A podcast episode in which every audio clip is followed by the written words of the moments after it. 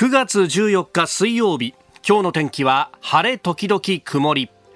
日本放送飯田浩二の OK 工事アップ。朝6時を過ぎました。おはようございます。日本放送アナウンサーの飯田浩二です。おはようございます。日本放送アナウンサーの新業一華です。日本放送飯田浩二の OK 工事アップ。この後8時まで生放送です。えーなんか、あの、秋になってくるとね、いろいろと、まあ、記録であったりとかね、えー、気になるところでありますけれども。はい。まあ、今日のね、スポーツ新聞を見ますと、もう、このヤクルトの村上選手の55号ホームランというね、うえー、自分の背番号と同じ、そして、まあ、なんといっても55というと、王貞治さんに並ぶと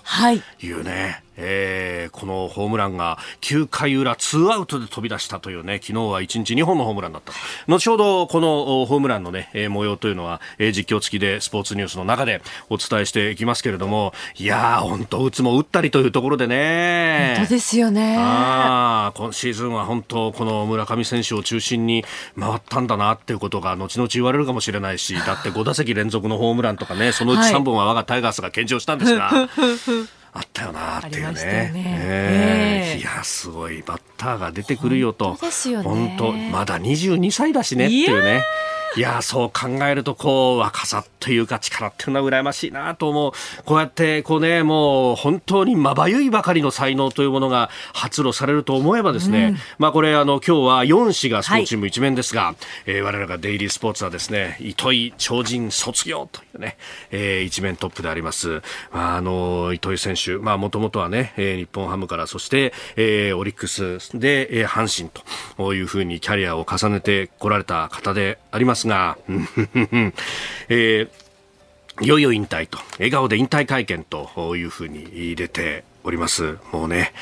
まあ、やりきったというような、えー、糸井さんが1981年のですね、7月の生まれだということでありますんで、私同い年なんです。本当ですね。そう。いややっぱあのかつてはね40歳を超えてくるとなるともうアスリートとしてはなかなかこう40どころか30半ばぐらいからもうベテランというふうに呼ばれ出してというところだったんですがもうこここれだけそのスポーツ科学みたいなものも進歩している中で、えー、40を超えてももうバリバリ現役と、まあ、それこそねあのイチローさんもそうだったし、はい、あるいは今年、えーね、引退を表明された、うん、福留孝介さんとかも40を超えてもバリバリあると。いうね、えー、まあ、かつては山本昌さんとかね、やっぱ40を超えてもあのスクリューが出るっていうのはすっげえとか言われてましたけど、もうね、やっぱさすがに、まあ、体の部分はもちろん肉体はまだまだ進化するというところがあってもなかなかその、えー、動体視力だったりとかいろんなところがね、えーえー、噛み合わないとプロとしてはできないというようなところもあったと。いうところで、まあ、あ引退を決断されたというところでありました。昨日のねあの未明ぐらいに決断という2文字だけ書かれた、えー、ツイートがあってやっぱ来るべき来たるべきものが来たんだなという感じがあったわけですけれども、まあ、でも同年代がこうやって表舞台を去っていくっていうのはやっぱり一末のこう寂しさっていうのはあるよなというね、まあもう本当にお疲れ様でしたとしか、まあ、言いようのないところなんですがえー、えー知り合いの、まあ、それこそ、もう番組にもね、何度も出てくださっている、えー、夕刊富士の大和記者からも久々に、メッセージが届いて、えー、で、いや、行ってきたんですよ、というね。はい、えー、もう、あの、糸井さんも含めて、福留さんもそうでしたけど、結構ね、あの、ずっと長く取材もされてたんで、やっぱり僕、万感の思いというか、そう、あの、山さんもほとんど同世代なので、いや、こういうのはやっぱり寂しいよね、なんつってメッセージをやり取り、えー、したもんですけれども、まあ、その辺のね、あの、詳しいというか、えー、掘り下げた話なんていうのは、まあ、夕刊富士の紙面にね、えー、おいおい並んでくるんだろうなと。えー、いたえー、昨日のね、昨日売りの紙面で、糸井引退本誌に語っ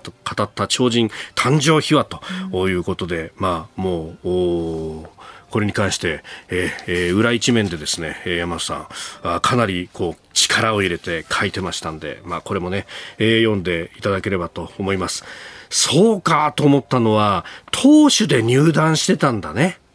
糸井さんは。そうなんですか日本ハムに。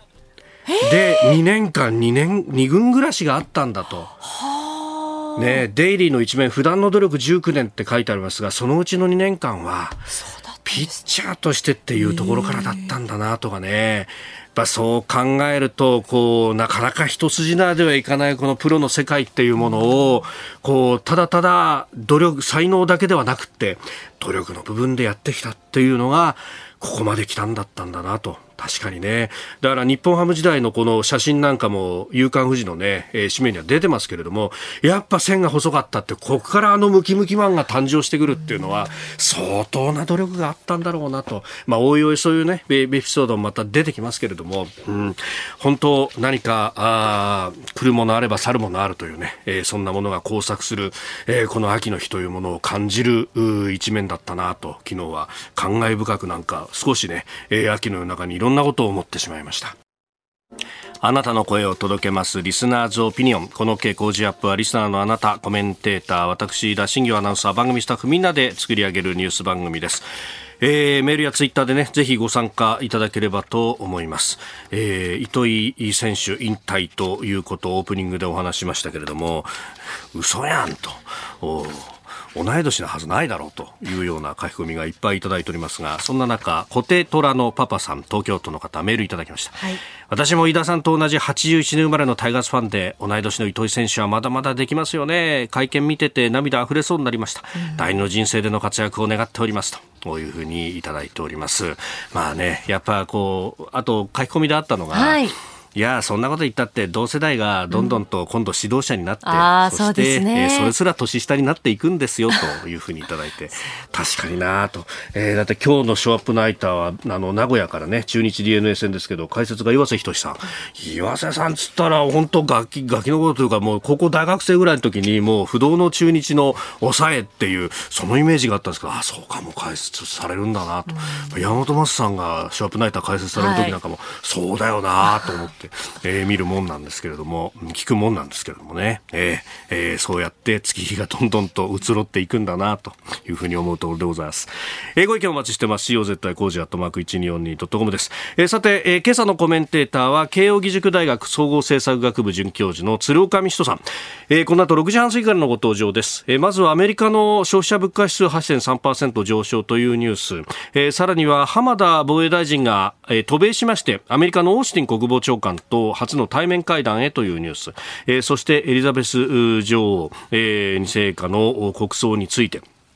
えー、さらには、え、ウクライナ情勢、国連総会、そして、え、ドイツ空軍の戦闘機展開訓練、ラピッドパシフィック2022、え、さらには核融合に関して、えー、有識者会議を政府が設置したというニュースも取り上げていきます。メール、ツイッター、こちらです。メールアドレスは、コージーアットマーク 1242.com、アルファベットすべて小文字で COZY でコージーです。コージーアットマーク 1242.com、ファックスは0570-021242。ツイッターはハッシュタグコージー1242。ハッシュタグコージー1242です。今週は JA 茨城旭村トマト部会から大玉トマト 4kg1 箱を毎日5人の方にプレゼントします。コージアップの番組ホームページにプレゼントの応募フォームがあります。こちらに住所やお名前、電話番号を登録してご応募ください。ここが気になるのコーナーです、えー、スタジオ長官各紙が入ってまいりましたオープニングではね、えー、スポーツ新聞について取り上げましたが一般紙でも村上選手55号というところは、えー、各紙、カラーの写真で、まあ、一面トップでないにせよ、えー、出しているという感じであります。えー、そして、まあ、一面トップは各種バラバラというところです。朝日新聞はパキスタン国の3分の1冠水、泥の家目の前で崩れたという記事。えー、もうこのところずっとね、記録的な大雨でというところでありますが、国土の3分の1が冠水したとされるというところで、えー、あります。まあ、本当大変なことになっていると、まあでねえー、地球規模で見ても、まあ、これだけ雨がざーっと降るようなところがあれば一方で、えー、渇水で苦しむというようなところもあってうん水力発電なんかができなくなるところが多くて、まあ、再生可能エネルギーに関しても黄色信号が灯っているというのね、えー、話も出てきております。まあ、エネルギー政策について後ほどあの核融合のね有識者会議が昨日開かれていたことが出てきたというあたりから、えー、考えていこうとも思っております。えー、読売新聞一面は攻撃型無人機試験導入へと、えー、自衛隊来年度当初防衛強化ということで出てきております。まあ、これに関しては前々からね、えー、いろんな話があってったし、ここでも取り上げたことがあったと思うんですけれども、それこそ平時にはあカメラを取り付けておいて、えー、災害対策に使い、そして有事にはそのキットを付け替えれば、えー、ミサイルにも積めるんですみたいな。私、そのドローンに関しての展示会みたいなものを取材した時にもう5、6年前からそんな話が出てたと思う。5、6年どころかね、10年以上前からその話があったやに記憶をしているんですけれども、まあ、ようやくかというような、まあ、やらないよりやった方がいいとは思うんですけれどもというところであります、えー、それから毎日新聞一面はココア機能停止へ全数把握見直しでというニュースを一面トップに、えー、出しております。まあ、新型コロナのね、この接触確認アプリ、ココアでありますが、いやこれ、親と思ったのが、えー、昨日ですね、これを発表したのが、河野太郎デジタル担当大臣ということで、まあもちろんね、これアプリの話だからデジタル大臣でっていうのは、まあそうかと思うんですが、一方で、え、始めたのってデジタル庁じゃねえだろって話で、これ厚生労働省が初めてで、最初から不具合連発してみたいな話があったんですけど、なんかその辺が全部、こう、置き去りにされてないかいっていうのは、まあ、ちゃんと、まあ、これね、検証すべきだし、まあ、河野大臣は昨日のその会見の中で、まあ、アンケート等々を取って、で、えー、どういったあ不具合があった、トラブルがあった、えー、そういったこともちゃんと検証して、で、次のパンデミックに生かすんだと、いうことを、まあ、おっしゃって、え、いました。ので、まあ、そのあたりはですね、きちっと検証していただきたいというふうに思うわけでありますが、他方ですね、えー、じゃあ、あの、どこがどうやってその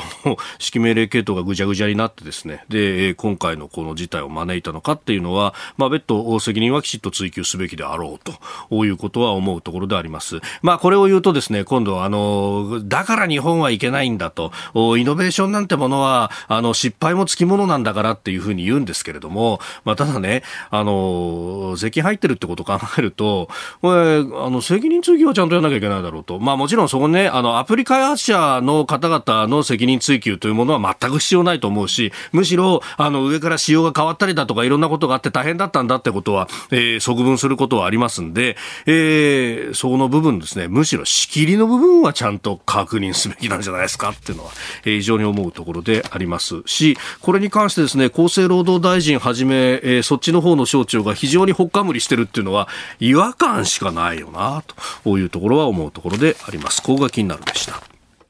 この時間からコメンテーターの方々ご出演です。今朝は国際安全保障や現代ヨーロッパ政治がご専門、慶應義塾大学総合政策学部准教授、鶴岡美人さんです。鶴岡さんおはようございます。おはようございます。よろしくお願いします。さあ、まずはですね、8月のアメリカの消費者物価指数8.3%上昇というニュース、まあ、市場予想を上回ったということで、ダウ平均株価も1000ドルを超えて下げて取引を終えたということでありました。まあ、ちょっとインパクトがあるニュースのようですね。これ、まあ、上昇幅自体は、まあ、減速しているということなわけですけれども、やはり中間選挙を控えてですね、物価高というのは、とにかくバイデン政権にとっては非常に大きな、まあ、頭痛の種ということだと思います。これ、バイデン氏も、そのインフレ低減法案というものに署名して、まあ、対策打ってるということではありますけれども、なかなか効いてこないというところですか？はい。ただ一応聞いてきているのが、このガソリンなんですね。やはりエネルギーの中でも特にアメリカ人にとってはガソリンですね。はい、日々車に入れるガソリンが重要だと。で、実はこの話が、はい、あの先日 G7 でロシアの石油の上限価格というのを決めましたけれども、はい、あのプライスキャップっていうやつですね。はい、で、あれ一応 G7 で合意しましたけれども、ええ、これを引っ張っていたの、議論を引っ張っていたのはアメリカなんですね。ですからこの中間選挙前に、はい、国際際的な石油価格を少しでも安定させたいと。まあ、これ実はアメリカ自体はロシアから石油買ってないんですね。あの、直接的な影響はないはずなんですが、ただその国際価格を安定させるとこの上限価格作ってですね。で、まあ、それをアメリカが主導して、で、その背景にはやはりこの中間選挙がちらついていたんだろうということです。うん。これ、まあ、アメリカの国内事情もあるし、でも、そうやって上限が決まってきた安定するっていうのはヨーロッパにとっても悪いことじゃないわけですよね。ね、そうですね、これ、世界中にとっていいはずで、えこの G7 のこのプライスキャップ上限価格は、この中国やインドはまあ入らないんじゃないかっていう話が多いですけれども、ただ、価格が下がること自体は、中国やインドにとってもよくてですね、ですからこの G7 の枠組みに正式に入る、入らない別として、す、で、にまあこういうものがあるという以上はですね、これを参照として使えるわけでして、ですから、まあ値切るあの一つの大きなツールになるということですね。うんで、アメリカの中間選挙の見通しですけれども、まあ、これ今の時点というのはなかなか難しいところはあると思いますが、やっぱりバイデンさん逆は吹き続けてるという感じはありますか？そうですね。ただ専門家に言わせると、えー、あの、下院はほぼ確実に負けるだろうと、バイデン政権、民主党ですね。はい。ただ、まあ、上院はちょっとまだ分かんないということのようです。で、やはりこの共和党の動きとしては、もうとにかくバイデン政権やってることをすべて批判すると。はい。このウクライナの話もそうですし、うん、ただ本当に政策として、バイデンさんと違うことをどこまで本質的に違うことを主張しているかというとですねこれまあ政策によってはかなり微妙で、あのウクライナ支援の話もですね、はい、に共和党もこのロシアに甘い顔をしたい人たちばっかりではもちろんないですね。ですから、この、まあ、政権運営が厳しくなると、これ負けるとですね、はい、なるのは事実なんですけれども、ええ、まあ、かといってアメリカの本当に政策が大きく変わるのかというと、そこはちょっとまだ分かんない。ところだと思います。まあ、むしろ外交なんかを見ると、実はトランプ大統領のやったことと、こう、特にこの東アジア政策なんかっていうのは、まあ、あの、打ち出し方は違うけど結果は一緒みたいなのは結構あるみたいなことも言われますが。いや、ほんとそうなんです。外交は、まあ、そもそもトランプさんの外交も、はい、あの、オバマ外交とかなり共通点があったっていう指摘も多いんです、ね、はい。ですから、まあ、全体的に少し内向きになっていくという中で、はい。まあ、トランプさんはそれをアメリカファーストということで、まあ、かなり強い言葉を使って強引に、うん、あの、まあ、自国中心の発想をその広めたわけですけれども、うん、まあ、バイデンさんはもうちょっと、その、上品に、あの、アメリカファーストをやっているということなんだろうと思います。まあ、あの、後ほど日米関係等々についてもお話しいただこうと思っております。お聞きの配信プログラムはニッポン放送飯田浩司の OK コージーアップの再編集版です。ポッドキャスト YouTube でお聞きのあなた通勤や移動中に最新ニュースを押さえておきたい方放送内容を少しでも早く知りたい方スマホやパソコンからラジコのタイムフリー機能でお聞きいただくと放送中であれば追っかけ再生も可能ですし放送後でも好きな時間に番組のコンテンツを自分で選んでお聞きいただけます。毎朝6時の生放送では登場するコメンテーターの最近の活動はもちろんたっぷりとニュース解説をお送りしています。レギュラーコメンテーターに加えて専門家と随時つないで掘り下げてお送りしています。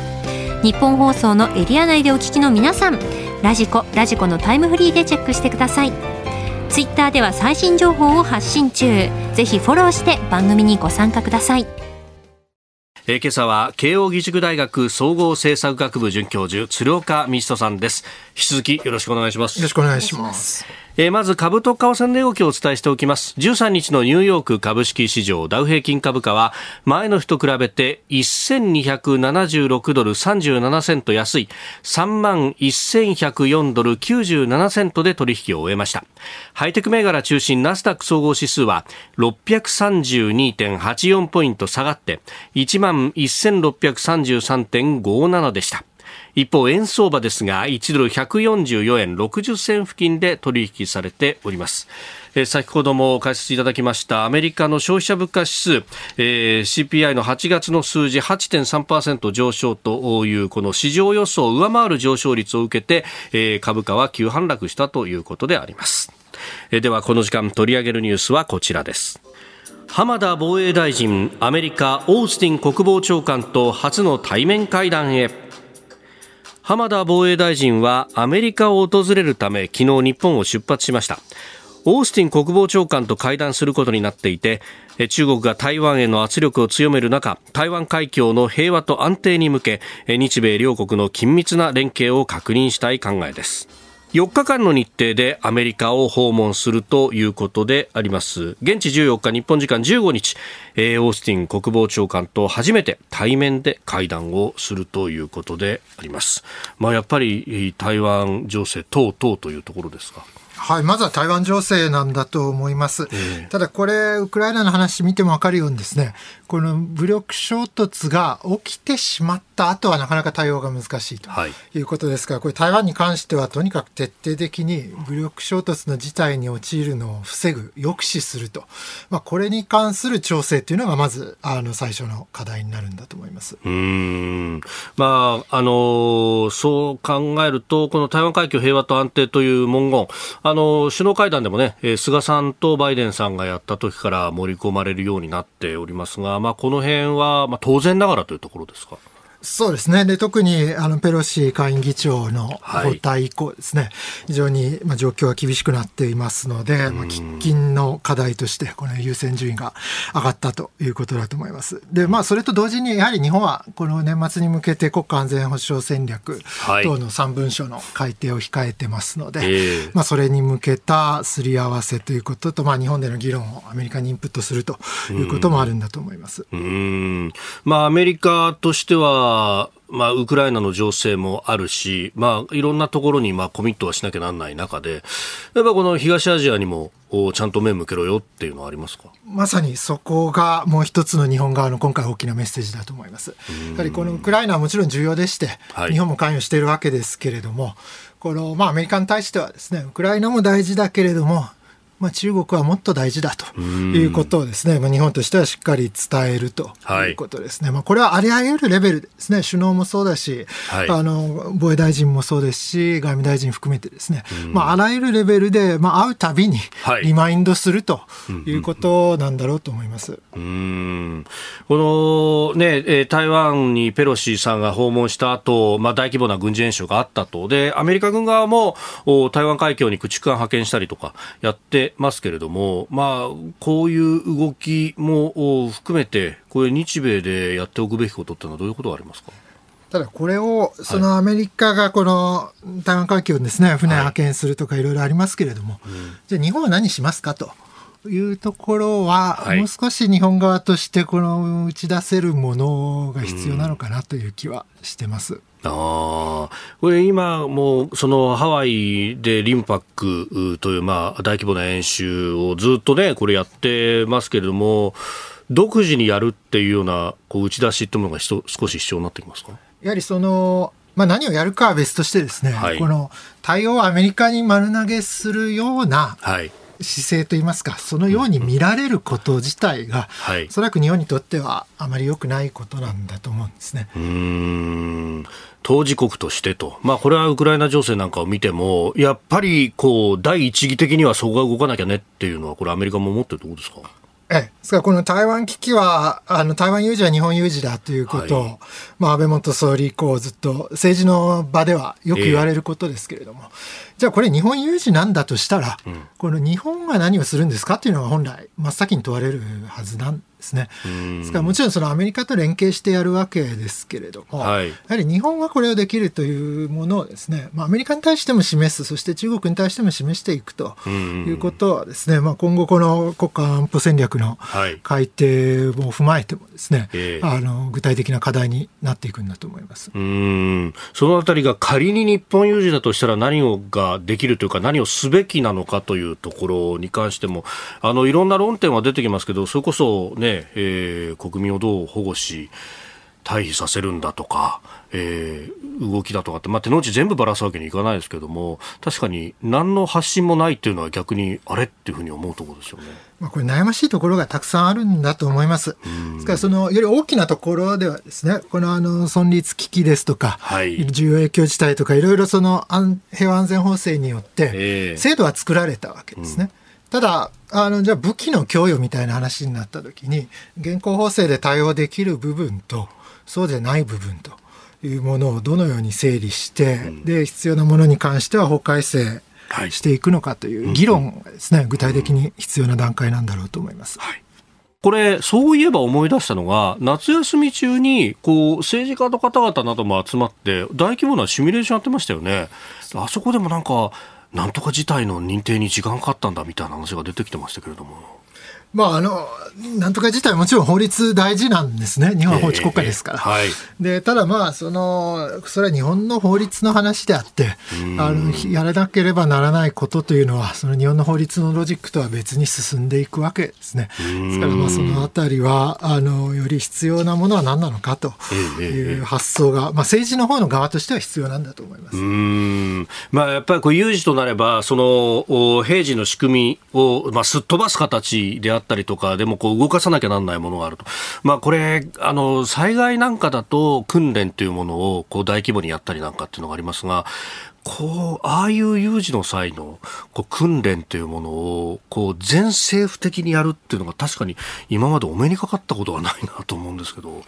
えあの夏話題になったやつは、あれはあの、民間のシンクタンクですけれども、ね。はい、やはり政府として、その現職のですね、政治家、政府高官含めて、さまざ、まな形で訓練をやると、あのシミュレーションみたいな形の訓練を含めてですね、行うっていうのは本当必要なんだろうと思います。これ、まあ、机上演習なんていうね、言い方をしたりなんかしますけど、どうなんですか、諸外国の場合っていうのはこういうことやってるんですか？国によってては、かなり政府のトップ含めてやっているようです。あるいは NATO なんかでもですね、あの大使級の会合でも時々やったり。してるようです、ね、やっぱ最後はここでこういう決断しなきゃならないんですよっていうのが頭に入ってるかどうかっていうだけでもだいぶスピード感違ってきますかね。ええ、で多くの人にとってはその本当の有事っていうのは経験がなかったりするわけですね。ですからまあそれを少しでも訓練しておくという意味は大きいんだと思います。いやそれを思ったのがそれこそあのまあエリザベス2世陛下の崩御に際してあのイギリスではロンドン橋作戦ですか。なんか、そもそもそういうシミュレーションがもう1960年代、50年代ぐらいからあって、で、それに従ってこう、粛々と動いたからこそ、19日にもう国葬があるんだと。この辺っていうのは、やっぱ、イギリスっていうのは、その意味ではすごい国だなと思ったんですが。まあ、あの、これに関しては、まあ、あの、エリザベス女王の年齢考えるとですね、まあ、あのこういった事態が起きるっていうことは分かっていたんですね、うん、まあ、ある程度の準備、まあ、ある程度のというかですね相当しっかりした準備を、まあ、していたということだと思います、うん。まあ、あのこのね、えー、国葬に関してもすでに時期迫ってますけれども、えー、天皇皇后両陛下の出席というものが言われている一方で昨日あたりまでは岸田さんも出るっていうような話が出てましたよね。いや私これ最初報道聞いた時に、ええ、あの信じられなかったんですね。まああの陛下の出席参列がですね、はい、まああの報じられた後もこの総理もみたいな話があったと。は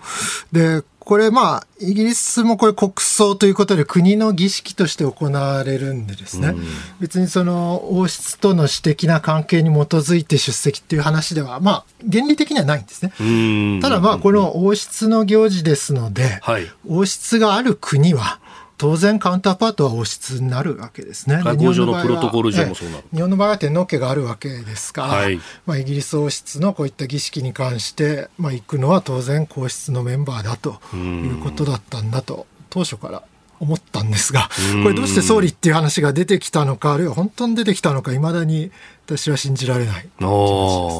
昨日まではそう報じられたのが、まあ、昨日の夜ぐらいには、見送りへというようなね、報道が出てきたと。見送りってことは行くと思ってたのかですから本当に検討していたということですね。しかも報道ですと、この総理の参加、参列の目的が、はい、なんかこの弔問外交を展開するみたいなんですね。これも非常に言ってみればひどい話で、はい、これ、エリザベス女王へのそのを追悼するというのが、あの第一義。目的のはずなわけですね。でそれは弔問外交のために参列するというですねちょっとこれはなかなか失礼な話だったのかなとあの報じられていることが事実としたらですね。まあ、あとね、えー、まあ、様々ね、出てきますが、まあ、あの、19日にということでありますんで、まあ、時期も迫っているというところであります。おはようニュースネットワーク。この時間取り上げるニュースはこちらです。ゼレンスキー大統領、東部と南部6000平方キロ以上を解放と発表。ロシアによる侵略が続くウクライナでは東部でウクライナ軍の反転攻勢の動きが鮮明になっていますウクライナ軍が東部で攻勢を続ける中ゼレンスキー大統領は12日東部と南部で6000平方キロメートル以上を解放したと述べ反撃をさらに進める考えを示しましたえ特に東部はハルキウ州イジュームをね、えー、解放したということが、まあ、昨日あたりニュースで出ておりましたが、えー、もはやそこを超えて、えー、ルハンシク州にも入っているというような話も出てきています。いや、ここのところのなんかニュース見てるとすごいですね。えこれ、進軍のスピードが、はい、まあ、速すぎると、でおそらくウクライナにとっても、ここまで早くいけるとは思っていなかったんで、驚きだというような状況です。でしかもこれ、注目なのは、はい、このロシア軍と正面から戦って、勝った結果として進んでいるというわけでは全くないんですね。あのロシア側は再配置だということで強がっていますけれども、はい、そもそも部隊としての退却すらできていないんですね。あのもう戦車含めた車両もすべて置いて、はい、一目散に個人が逃げていると。でしかもこれあの、ヨーロッパなんかの報道ですと、まずは司令官クラス、士官たちが逃げちゃったと。あそうなんですね。ですから兵隊さんたち、下士官たち置いてですね、えー、あの逃げちゃったんで、ですからこの兵隊はですね、はい、どうしたらいいのか分かんないと。いうような状況ですね。まあそうすると部隊として整然と退却するっていうのはもう無理ですよね。ですからあの報道であるように、この地元の人たちの車を盗んだり、はい、あるいは人によっては自転車、まあ、自転車でどこまで逃げられるのか疑問ですけれども、というようなことで、この制服も脱いで、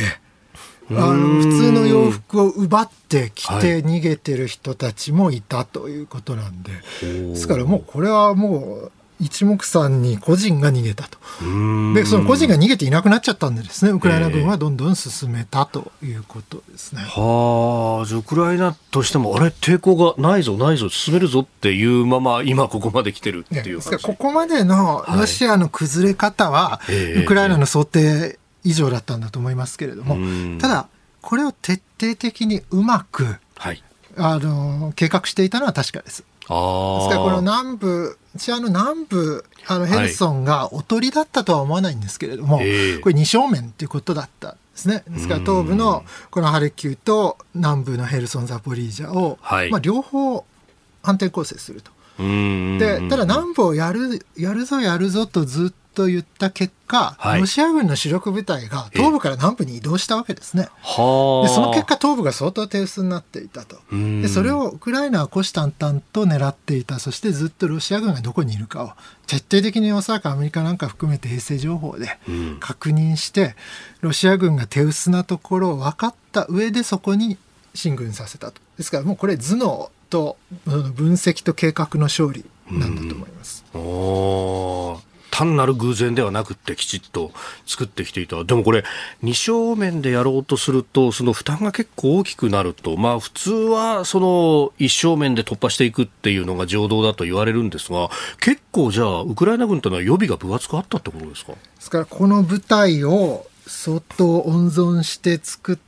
うん、でしかも少しずつ分けてこれこれ何万人単位で移動するとバレますもんね、まあ、ますから、はい、数千人ずつぐらい、えー、あの分かれて準備していたようです。そう考えると、確かに先月の末、中頃ぐらいから、そのゼレンスキー大統領がしきりに、その南部攻勢ってものが出てきたぐらいの時に、俺たちはこれから勝負かけんだから、あんま情報は表に出してくれるなよって訴えてましたよね。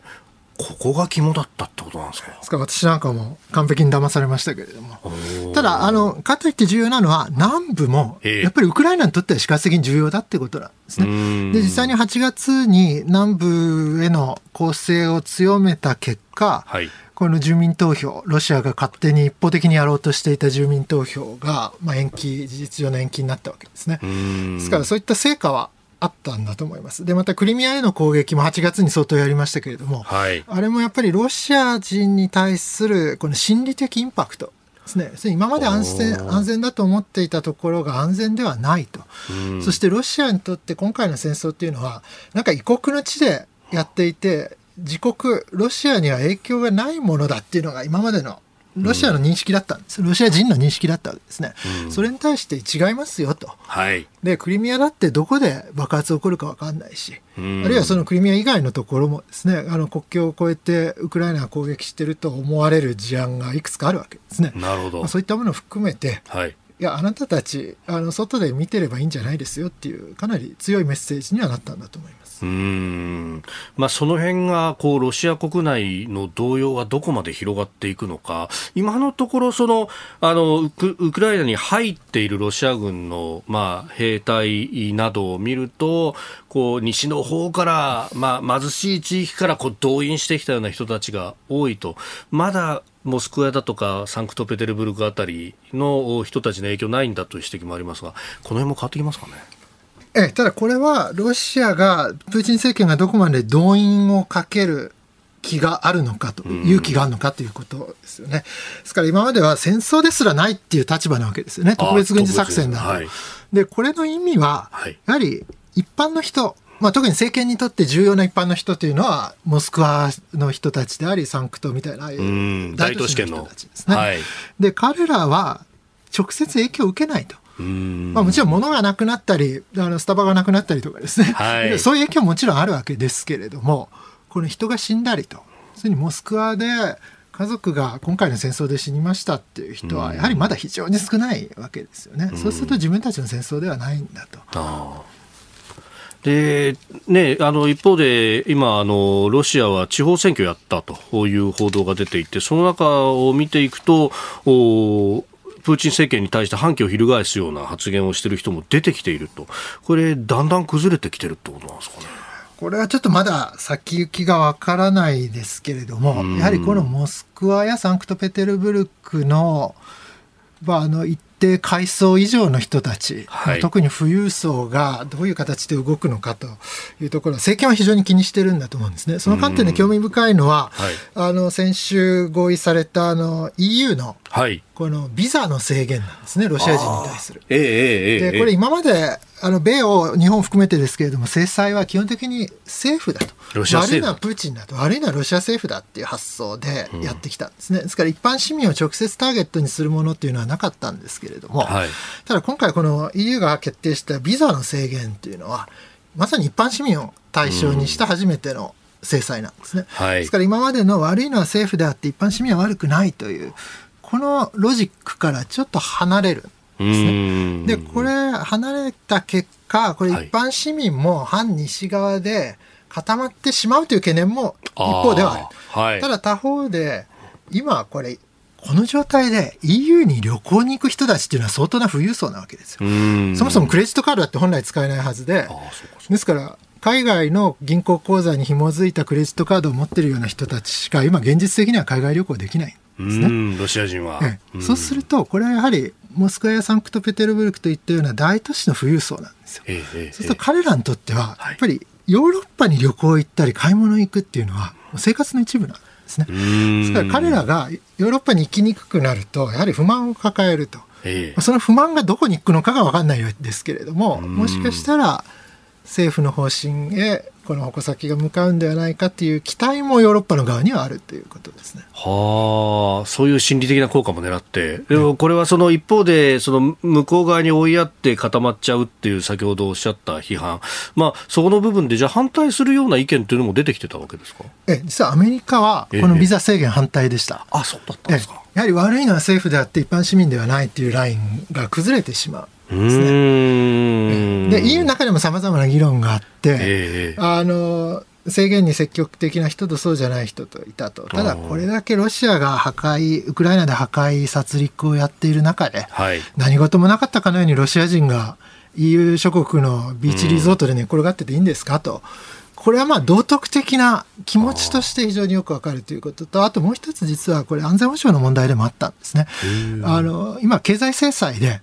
ロシアと EU 諸国の間の直行便の航空便がないんですね。そうするとロシア人は、これ地続きであるフィンランドとかエストニアに陸路で入って、そこから飛行機乗るんです。なるほど。まあ、イスタンブール経由とかってそういうのもありますけれども、えー、より直接的にヨーロッパ行く場合はそうなんですね。そうすると、エストニアとかフィンランドで、ロシアからの入国者数が増えてる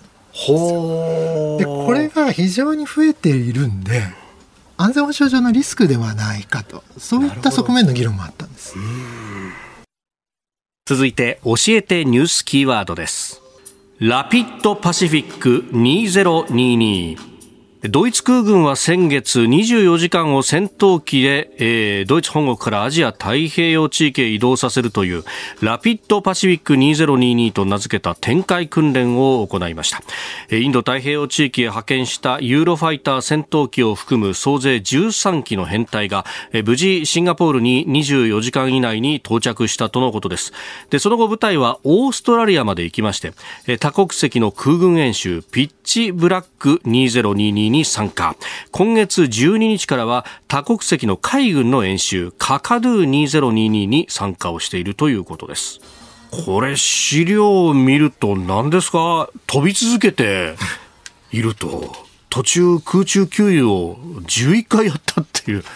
すごいことしますね。えこれ一回、まあ、着陸も一回してるんですけれども、ただ24時間でと。で、これ6機、台風、ユーロファイター台風の戦闘機ですね。はい、で、まあ、1機実は途中でちょっとトラブルあって、あの、到着遅れたんですけれども、ただ、二手に分かれて、はい、あの、ちゃんと24時間以内にまず最初のはついたっていうところも非常に重要だったんだと思います。もちろん計画通りに全部の機体が24時間以内にシンガポールに着けばもっと良かったわけですけれども、ただ機体トラブルにもちゃんとうまく対応して柔軟に対応できたということで、まあ、訓練の効果としては非常に高かったんだと思います。まあ、有事の際に即応で展開というのは大事なことですけれども、しかし、ドイツがこのアジアを視野に入れながらっていうええ、これまさに昨年は、これドイツのフリゲート艦バイエルンっていうのも日本に来ましたし、あ,、はい、あるいは、ね、イギリスの空母打撃軍、まさにクイーンエリザベスというのがありましたけれども、あのこれも来たということで、どうしても今までヨーロッパの軍がインド太平洋に来るというと、海軍主体だったですね。でただここに来て、実は空軍もということで、まあ、別にこれ新しいことで実はないんですけれども、あのフランスは、フランスは南太平洋へのこのラファール戦闘機の展開訓練というのを相当本腰入れて去年からやっているんですね。そっか、南太平洋にもニューカルドニアとか海外領土ありますもんね。ですからこれは本当に有事が発生したときに、船来るのを待てないんですよ。やっぱり船を本国からヨーロッパから出すとですね数週間かかりますのではい、でその間に、まあ、とにかく何かアセット軍事的なアセットを出すという時には、うん、やはり空軍のこの機動力というのが重要なんですね。で例えばフランスの場合は南太平洋に領土あるんですね。海外領土がありますので。はい、でそうすると、まあ、台湾有事ですとかあるいは南シナ海で何かあったような時に、はい、フランスからするとこの南太平洋に波及する可能性があると。ですからまあその時に、まあ、艦艇船は常にいるんですけれども、はい、あの飛行機も展開するっていうことは十分考えられるんだと思いますうん。でこれ、今回ねあの、ただ来るだけじゃなくて、その後は演習に参加しているということなんですが、この演習の意味ってのはいかがですか？このピッチブラック2022と、まあ、このピッチブラックって演習はですね、はい、オーストラリアが主催して定期的に行っている空軍の演習です。であのダーウィンっていうオーストラリアの上の方に、はい、あの基地を使うんですけれども、えー、実はそこには世界最大級の訓練空域があるんですね。まあ、アメリカなんかにも大きな訓練区域あるんですけれども、はい、まあ、あのオーストラリアのはこれ、日本からするとやはり非常に重要で、日本の訓練区域ってやはり広さが限定されてるんで、まあ、できることも限界があるということで、このオーストラリアを使う。で、今回実は日本はこれに初めて参加しています。日本も参加してるんですね、初めてなんですか？ドイツ、日本、韓国が今回初参加。ですね、で今回17か国参加していて、はい、まあ、オーストラリアとかニュージーランドは当たり前なんですけれども、えー、あのヨーロッパだとイギリス、フランスも参加しています。で、これかなり真剣な訓練をやっていると。ただこれ17カ国来るんで、はい。おそらく国によって濃淡がかなりあると。まあどういうアセットを持ってくるかっていうのももちろんですし、はい。あの、相互運用性、インターオペラビリティの問題もあるんで。要するにできる国同士はかなり高度な訓練をやりつつ、はい。まあそうではない国はなんとなくそれを見学するようあな。あ、オブザーバーで武漢出すみたいなところもあるだろうしと。ですから、まあ、多層的なというか、レベルは国によってかなり違う形で、でも相対としてこの多国間の訓練をやっているということですね。その中で日本のその濃淡はいかがなんですか？ここは若干微妙なところで、ええあの日本は F2 という戦闘機を6機出して、総勢150人ということなんで、まあ、あの参加の度合いとしては非常に高いです。で、これ、防衛省、あの航空自衛隊のリリースを見ますと、はい。目的は防空戦闘訓練と戦術攻撃訓練というふうに書いてあるんで、これ、かなり拡大解釈すると、かなり、あの、際どいところというかあの、高度なものもやっているんだろうと思います。はい。ただ、これ若干微妙なのは、アメリカとオーストラリアとの間では、相互運用性の向上っていうのを目的として挙げていて、はあ。他の国とは相互理解の進化って言って、一気にレベルが下がるんですね。ですからこれは17カ国の多国間訓練に参加しつつ、はい。アメリカ、オーストラリアとは高度な訓練をやりって、他の国とはそうじゃないということを、まあ、明示しているのか、どうなのか、ちょっとそのあたりは実態の訓練の中身を見ていかないと分かんないところです。なるほど。いやーこういうことを実はやってたんだっていうのもね、本当なかなか報道されないところですけれども、えーラピッドパシフィック2022、そして、えー今お話ありました、オーストラリアの多国間空軍演習ピッチブラック2022、えーキーワードでありました。続いて、ここだけニューススクープアップです。この時間、最後のニュースを、スクープアップ!政府核融合の戦略を検討する有識者会議を設置。政府は核融合の戦略を検討する有識者会議を設置し高市早苗経済安全保障担当大臣が昨日記者会見で研究開発や産業育成の方針を議論し2023年春にも取りまとめる予定だと説明しました。原子核同士を融合させてエネルギーを取り出すと、まあ、原理的に言うとこれ太陽がエネルギーを生み出す原理と同じだという話もありますが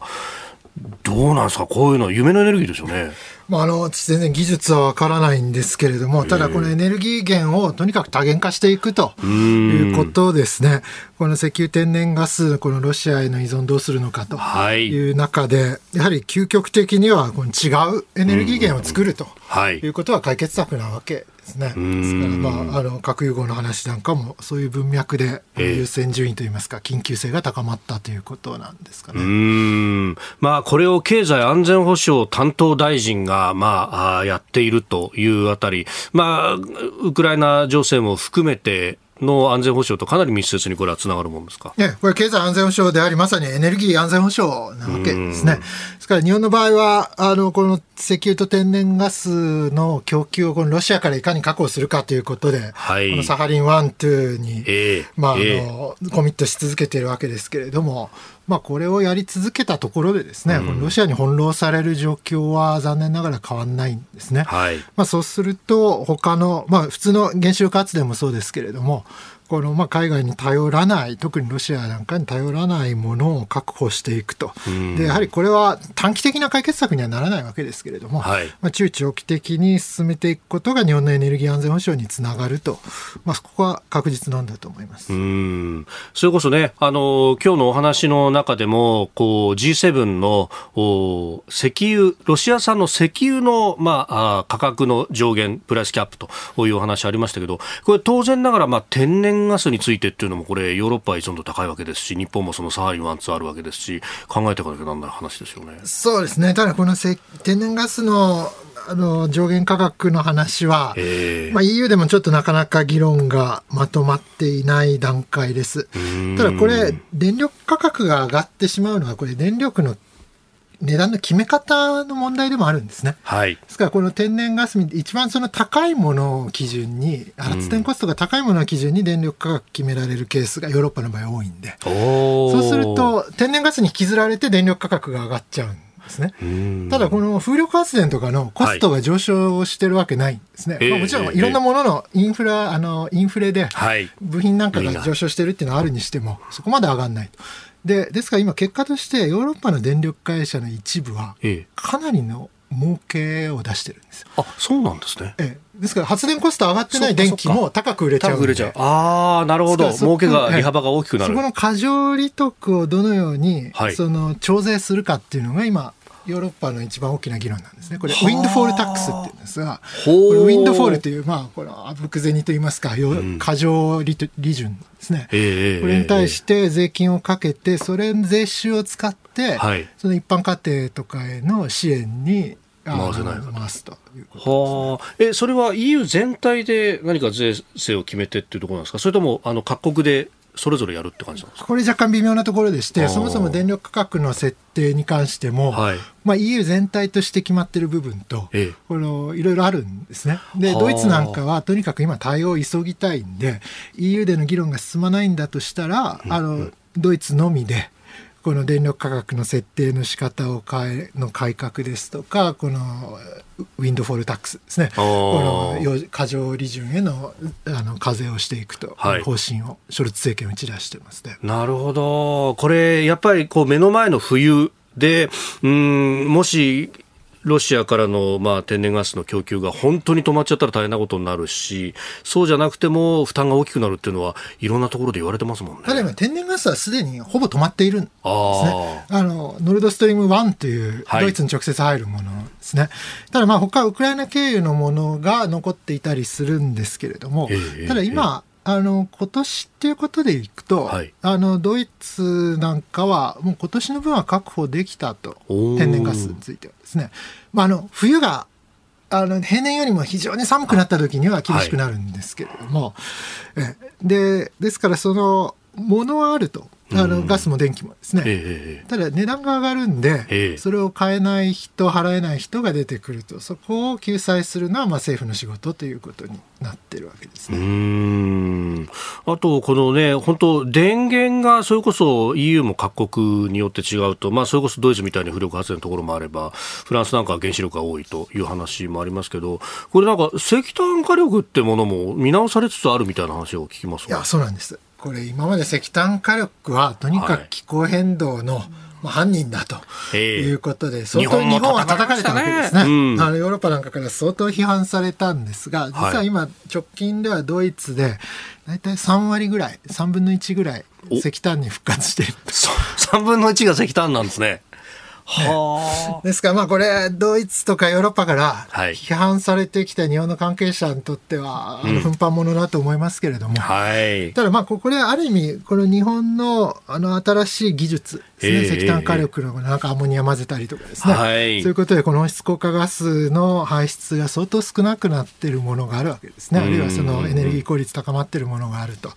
ですから、まあ、そういったものがもう一回新たに脚光を浴びるという局面はあるんだと思います。ですから、この気候変動対策よりも、今、脱ロシアが優先順位高いというのがヨーロッパの現実なんだと思います。いや本当、日本の関係者からしたら、あれだけ打滑のごとくというかね、こう、言われてなんか化石賞みたいなものまで、もう、贈呈されるぐらいのところだったわけで、でもやっぱり、こう、耐えて耐えて技術培ってきたのは、決して無駄ではなかったんですかね。ええ、ですからこれデータをですね、どんどんしっかり出して、はいこれエネルギー効率の話と温室効果ガスですね。で、この優位性をまあ説明していくと。まあそのやっぱり発信が、はいなかなか今までうまくいってなかった部分はあったんだと思います、まあ、今ね、慌てて老朽化したそんな石炭火力回すんだったら、うちの技術だったらもっとエゴですよ、ドイツさんと。ねまあ、あと原子力ですね。ですからドイツは原脱原発もやってたんで。そうですよね。ですか？ら脱ロシア、脱原発、脱石炭、はい、これ同時にはやっぱりなかなか進められないんで、どこかで妥協するということですね。あとはその辺をドイツ、緑の党もね、与党なだけにどう言うかってところですけども、これは合わせ飲むしかないって感じになってますか？ええ、ただこの原発の話は、はい、あの論理的に原発のような別のエネルギー源が必要ですねっていうところは、総論は賛成の人が若干増えてはいるんですけれども、ただじゃあ具体的にどの原発を、すでに止まっちゃった原発再稼働っていうのが、いつ可能なのか、そしてそのコストはどれぐらいかかるのかっていうことになると、実はかなりいろんな議論があってですね、この脱原発をやめれば問題が解決するということでもない事情があるようです。あなたと一緒に作る朝のニュース番組飯田浩司の OK コージーアップ。ニッポン放送の放送エリア外でお聞きのあなたそして海外でお聞きのあなた。今朝もポッドキャスト YouTube でご愛聴いただきましてありがとうございました。飯田浩司の OK コージーアップ。東京有楽町ニッポン放送で月曜日から金曜日朝6時から8時まで生放送でお送りしています。番組ホームページでは登場いただくコメンテーターのラインナップや放送内容の原稿化された記事など情報盛りだくさんです。また公式ツイッターでは平日は毎日最新情報を配信中。ぜひチェックしてみてください。そしてもう一つ飯田浩二アナウンサーが「夕刊富士」で毎週火曜日に連載中。飯田浩二の「そこまで言うか」こちらもぜひご覧になってください。忙しい朝そして移動中ニュースを少し深く知りたい時ぜひ AM、FM、ラジコはもちろん日本放送のポッドキャスト YouTube でお楽しみください。